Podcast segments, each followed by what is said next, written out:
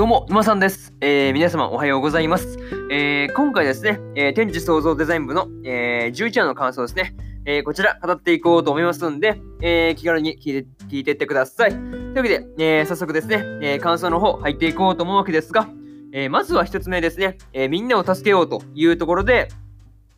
えー、下田君がですね、えー、若返った土屋さんと、えー、樋口さんと、えー、虫部の人のですね、えー、この3人と協力して、えー、デザイン部の、えー、面々をね、まあ、無事に見つけることができたという、まあね、話だったわけですが、まあね、あのー、まあ、そして、まあ、デザイン部の面々5人ですね、が、その放り出されたっていうのが、あの、まあ、ジャングルだったんですよね。うんまあ、これでね、あの一時はどうなることかと、どうなることかというふうに思ったわけですが、まあ、本当ね、あの、まあ、誰もその怪我することなくですね、あの、無事に、えー、元通りのね、えー、元通りの、え、姿に戻ることができたっていうのはね、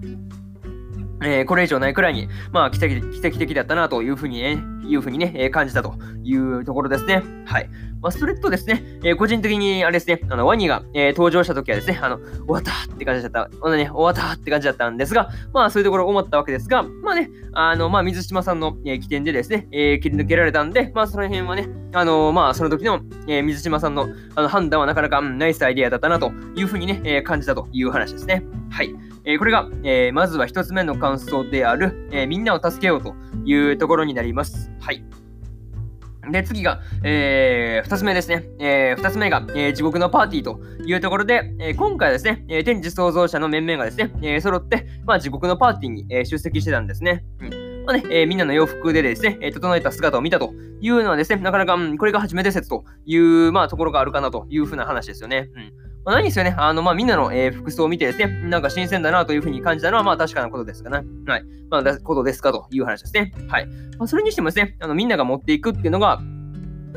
えー、動物の骨というのがね、なかなかそうですね、面白いなというふうに、えー、思ったりしましたという感じですね。うん。まあ、でもね、あの横田さんがめっちゃ楽しそうにね、あの骨をかぶったりしてるのを見てると、うん。まあね、見てる側としてもすごいなんか楽しくなる感じがあったなというふうにね、えー、思ったりしたという話ですね。はい。まあね、あの話の中でですね、え、横田さんも言ってたんですが、え、骨の骨からですね、あの何の何のね、あの動物なのかっていうところを、まあ、考えるのってなかなか、うん、そうですね、なかなかその辺面白いなというふうに、え、まあね、その辺感じたという話ですね。い。まあ、なかなかね、うん、まあ見ながら考えていて超楽しかったわけですが、まあね、えー、その辺なかなか面白いねという感じですね。はい。えー、これが、えー、二つ目の2つ目の感想である、えー、地獄のパーティーというところになります。はい。で、次が3つ目ですね。えー、3つ目、えー、スランプ解消というところで、えー、まあね、地獄の社員である、えー、まあ、横田さんの、えー、言葉のおかげでですね、えー、海原さんの、まあ、スランプがね、えー、無事に解消されたと、されたという感じでしたね。うん。まあね、あの、神様からの依頼のことは、まあ一度忘れてですね、えー、自由に書かせるというのはですね、なかなか横田さんも、えー、うまいことやったなっていう感じでした。はい。まあ、それをですね、えー、下田くんがその尊敬の眼差しで、えー、見ているという感じだったんですが、まあ、個人的にですね、あの、近い将来、えー、一層ですね、まあ、うん、なかなかそうですね、あの、近い将来ですね、まあ、下田くんもね、うん、天地創造者のね、えー、みんなの役に立てるようなね、えー、連絡係になってるんじゃないかなっていうふうに、えー、思ってるところですね。はい。まあね、あの、スランプにはまってるという、まあ、海原さんがですね、あのペンすら持ち持ちたくないと言った時はですね、なかなか、うん、深刻そうな感じだなというふうに、まあ、そういうふうなところですね、えー、感じたわけですが、まあ、無事にね、えー、海原さんが悩んでいた、あれですね、えー、仕事がですね、まあ、地獄で片付いてですね、えー、本当に良かったなというところでした。はい。えー、これが、えー、3つ目の感想である、えー、スランプ解消というところになります。はい。で、えー、最後にというパートに入っていくんですが、え、今回ですね、え、前半でそのデザイン部の、え、面々がですね、若返ったこととかですね、え後半ではですね、え地獄のパーティーの中で、え海原さんが、えスランプを脱出するというようなことがね、えありましたと、ありましたという話ですね。はい。まあね、え今回話の中で、あの、個人的に気になったのはですね、え神様がそのどんな感じの人物なのかっていうところですね。うん。まあ、でもね、あの、まあ、気に気になるっていうだけじゃなくてですね、あの、楽しそうな、え感じがするなというふうに、え感じたり、感じているところでありますね。はい。まあね、え次回神様が登場してですね、えラストどの辺まで、え持っていくのかっていうところが、え楽しみなところですという感じですね。はい。えー、これが、えー、まあね、ここまでで、えー、天地創造デザイン部の、えー、11話の感想ですね。えー、こちら終わっておきます。はい。で、今までに、今までにもですね、1話から10話の感想は、えー、それぞれ、えー、過去の放送でね、えー、ペラペラ喋ってますんで、よかったら、えー、過去の放送もね、合わせて聞いてもらえると、えー、より一層ね、えー、天地創造デザイン部の、えー、そして、まあ、アニメの方、楽しめるかなっていうふうに思いますんで、えー、気軽に、まあね、聞いてみてくださいという感じですね。はい。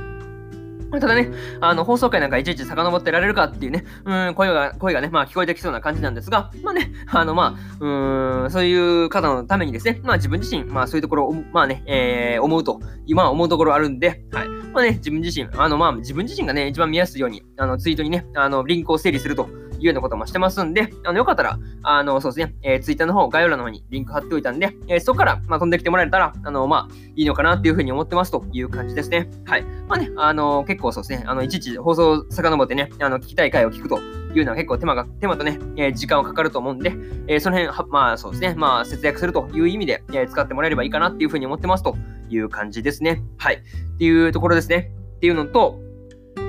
えー、今日はね、他にも3本更新しておりまして、えー、ドクターストーン2期の、えー、第10話の感想と、えー、5等分の花嫁2期の、えー、第11話の感想、えー、そしてですね、えー、例えばラストダンジョン、ラストダンジョン前の村の少年が序盤の街で暮らす暮らすような物語の第11話の感想ですね。えー、この3本ね、えー、更新してますんで、えー、すでにね、えー、アニメの本編見たよって方いらっしゃったらですね、えー、こちらの感想絶対楽しめると思いますんで、よかったら、えー、こちらの感想も合わせてね、えー、聞いてみて聞いてみてくださいという感じですね。はい。っていうのと、えー、明日ですね、えー、明日は4本更新するんですが、えー、裏世界ピクニックの、えー、第11話の感想と、えー、呪術廻戦の23話の感想、えー、そしてですね、えー、オルタナシアサーガの、えー、11話の感想と、えー、日暮らしの泣く頃に GO の、えー、23話の感想ですね。えー、この4本、1、2、3、4とね、えー、更新しますんで、えー、よかったらね、えー、明日もラジオの方、えー、気軽に聞いてもらえれば、えー、まあね、聞きに来てもらえると、えー、ものすごく嬉しいですという感じですね。はい。えー、とりあえず、えー、こんな感じで、本日、えー、2本目のラジオの方、終わっておきます。えー、以上、沼さんでした。えー、沼さんでした。えー、それではね、次回の放送でお会いしましょう。それじゃまたね。バイバイ。